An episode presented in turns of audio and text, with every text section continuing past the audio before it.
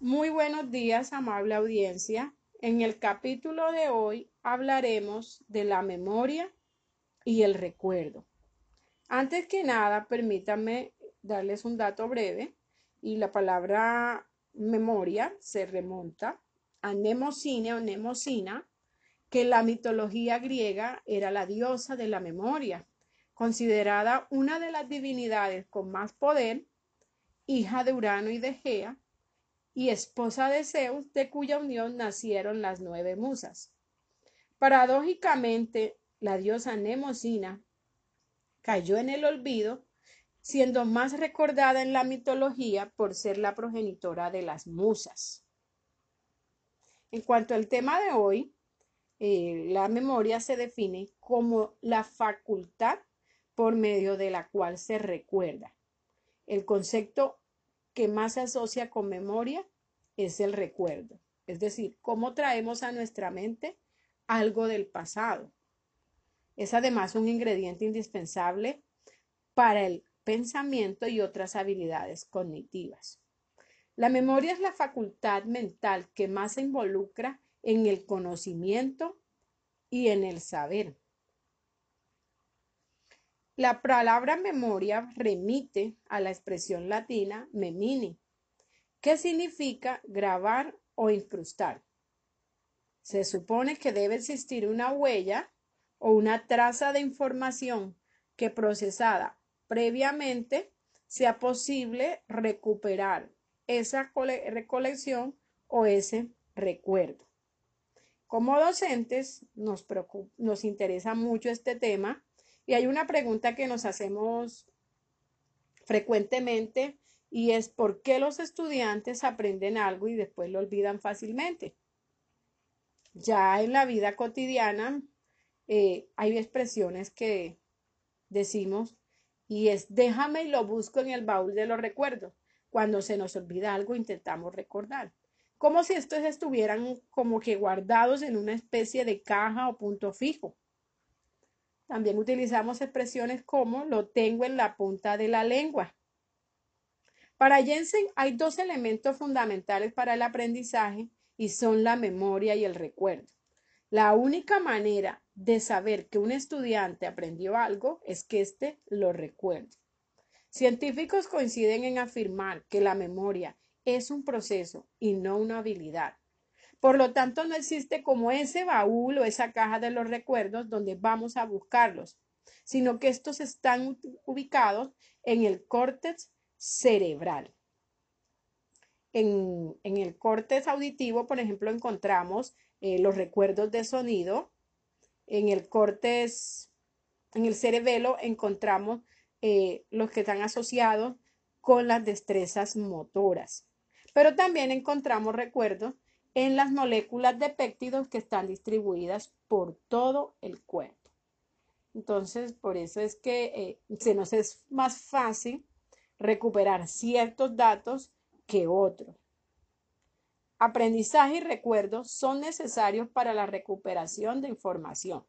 Y esta está relacionada con lo que queremos recordar, la situación que queremos recordar y los múltiples sistemas de memoria. Eso lo dijo Schachter en 1992. Eh, también se cree que hay una relación entre la formación de recuerdos y la memoria a largo plazo. Tonegawa descubrió que los procesos de memoria están mediados por genes. Kendall y su equipo descubrieron una proteína llamada CREN que actúa en los procesos de almacenamiento de recuerdos desde la memoria de corto plazo hasta la memoria de largo plazo. Expertos que menciona Jensen en su capítulo, como Gallister, Tulbin, Calvin y Ganizaga, ellos coinciden en que los recuerdos están relacionados con la activación de neuronas que los desencadenan y que estos procesos van a determinar los recuerdos. Así, cada aprendizaje requiere un proceso de activación específica. Si esa activación es adecuada, la recuperación de la información será un éxito y para ello el cerebro debe realizar asociaciones. Pero ¿qué pasa cuando el estudiante eh, se le dificulta hacer estas asociaciones. ¿Qué pasa cuando ese detonante de esos recuerdos eh, no se estimula de la manera adecuada? Por otra parte, el resultado de investigaciones concluye que hay unos elementos químicos presentes en los alimentos o en hormonas o en los neurotransmisores que inciden en la recuperación de la información. Eh, un caso que, un ejemplo que citan ellos, y es que cuando se consumen ciertos alimentos mientras estudias y los vuelves a consumir cuando estás haciendo un examen o necesitas recuperar una información, si los consumes, los vuelves a consumir, es probable que los recuerdes más. En cuanto a la reconstrucción de esos recuerdos, de esos aprendizajes o de la recuperación de información, eh, hay dos teorías que explican este proceso. La primera nos dice que el cerebro lleva a cabo una serie de instrucciones que permiten recuperar esa información. Para Hannah y Antonio Damasio de la Universidad de Iowa, ellos le llaman como zonas de convergencia y son piezas que nos permiten hacer reconstrucciones adecuadas. Para ello citan la analogía entre memoria semántica y los carros todoterreno. Es decir, los carros todoterreno tienen unas piezas que permiten reconstruirse eh, cuando se están elaborando otro tipo de vehículos. Eh, es así como nosotros a partir de una palabra o de los campos semánticos relacionados con esa palabra, podemos hacer reconstrucción de significados y nos pueden ayudar a agregar o quitar palabras. La segunda teoría está relacionada con la teoría computacional y dice que los recuerdos son como piezas que ya están acomodadas, pero que necesitan un estímulo para activarse. Y respecto a ello, Calvin dice que, es que ellas se encuentran como en un espacio mental que necesita eh, un estímulo para activarse y transferirse, transferir esa información de un lugar a otro en un tiempo determinado para lo que puede tardar o lo que no puede tardar. A veces eh, recuperamos algo en el instante o a veces eh, necesitamos tiempo para que esa información sea procesada y podamos recordar. Hay distintas maneras de hacer asociación para recuperar esa información que, que necesitamos. A veces es necesario hacer esas asociaciones entre palabras y lugares y nos vienen los recuerdos, ¿cierto? Otras veces recuperar esa información depende mucho del, del, tiempo, también del contexto.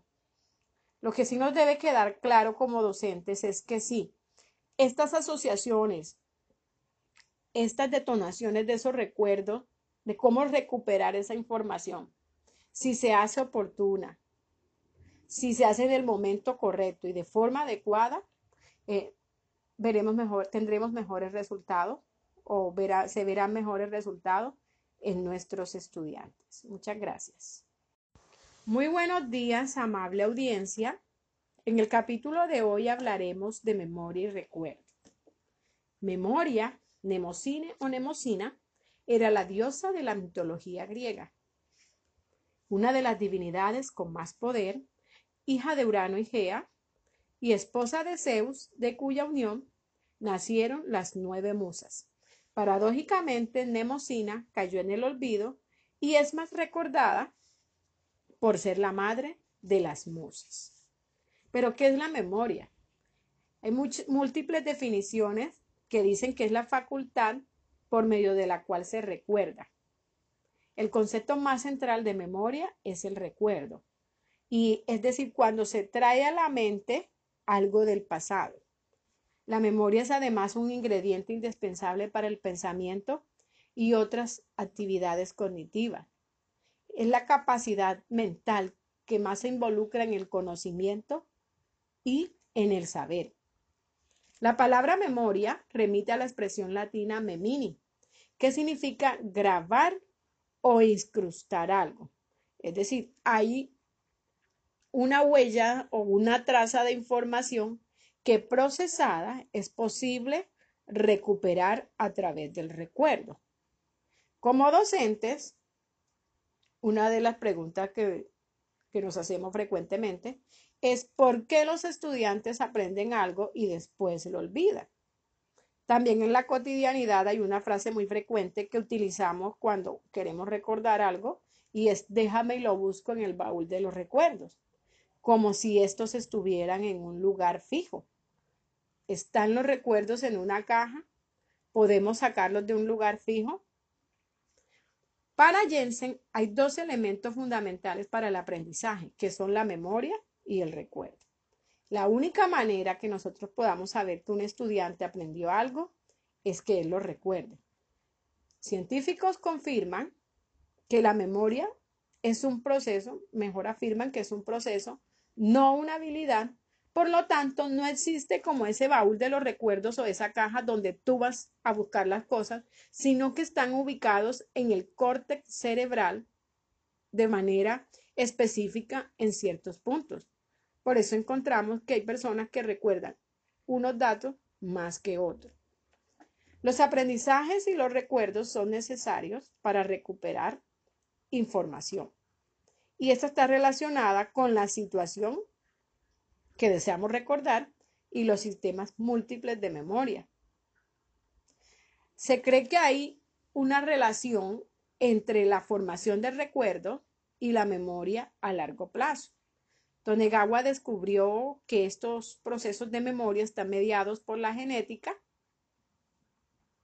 Eh, Kendall y su equipo descubrieron una proteína llamada CREN que está relacionado con los procesos de la memoria, de, desde la memoria de corto plazo hasta la memoria de largo plazo.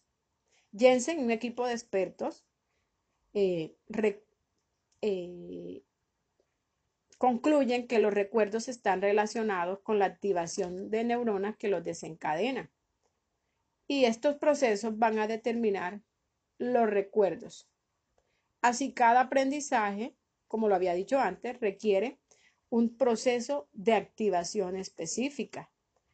Si la activación es adecuada y si se hacen las asociaciones adecuadas, recuperarla será un éxito, si no, por lo tanto, pues habrá dificultades. También investigaciones concluyen que hay, elementos químicos presentes en los alimentos o en las hormonas o en los neurotransmisores que inciden en la recuperación de información y por eso encontramos que, eh, por ejemplo, si estás estudiando algo y comes mientras lo estudias, cuando necesitas recuperar esa información, vuelve y consumes ese alimento, es probable que lo recuerdes más. Hay dos, dos teorías que explican este proceso de, de recuperación de información o de reconstrucción de recuerdos. Y hay una primera que dice que el cerebro lleva a cabo una especie de instrucciones que permiten recuperar de información. Hannah y Antonio Damasio de la Universidad de Iowa lo llaman zonas de convergencia y son como piezas que actúan para hacer reconstrucciones adecuadas. Entonces, son piezas que te sirven para reconstruir significados ahora, pero que también lo puedas reutilizar después. Entonces, cómo a partir de una palabra y los campos semánticos relacionados con ellos eh, te ayudan a hacer esas reconstrucciones de significados o cómo a partir de una palabra tú puedes quitar o agregar otras. La segunda teoría es la relacionada con la computación y dice que los recuerdos son como piezas que están acomodadas esperando un estímulo para activarse. Calvin dice que los recuerdos están como en un espacio mental que necesita un detonante para que ellos puedan activarse y transferir esa información de un lugar a otro en un tiempo determinado que puede tardar o no. En cuanto a los procesos de recuerdo y de recuperación de información, eh, nuestros estudiantes eh, tienen distintas maneras de hacer esas asociaciones. Algunas lo hacen entre palabras y lugares, otras depende también del tiempo, depende del contexto. Lo que sí debemos tener en cuenta es que cuando en el aula de clases, cuando llevemos a cabo estos procesos, eh, que lo hagamos de manera oportuna, en el momento correcto y de la forma adecuada para poder obtener mejores resultados. Muchas gracias.